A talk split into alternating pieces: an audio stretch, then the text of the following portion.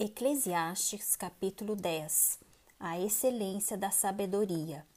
Qual a mosca morta faz o unguento do perfumador exalar mau cheiro, assim é para a sabedoria e a honra um pouco de estultícia.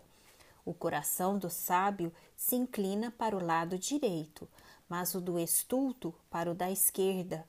Quando o tolo vai pelo caminho, falta-lhe o entendimento, e assim a todos mostra que é estulto. Levantando-se contra ti a indignação do governador, não deixes o teu lugar, porque o ânimo sereno acalma grandes ofensores. Ainda há um mal que vi debaixo do sol, erro que procede do governador. O tolo posto em grandes alturas, mas os ricos assentados em lugar baixo vi servos a cavalo e príncipes andando a pé, como servos sobre a terra. Quem abre uma cova, nela cairá, e quem rompe um muro, mordê-lo-á uma cobra. Quem arranca pedras será maltratado por elas, e o que racha lenha expõe-se ao perigo.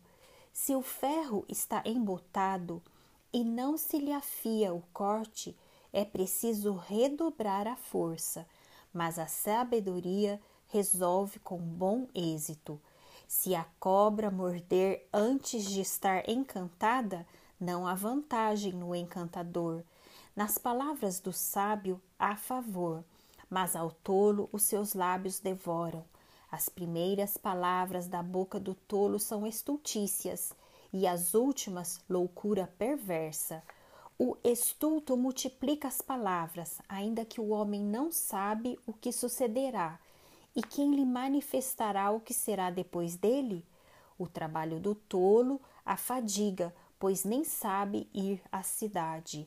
Ai de ti, ó terra, cujo rei é criança e cujo príncipes se banqueteiam já de manhã.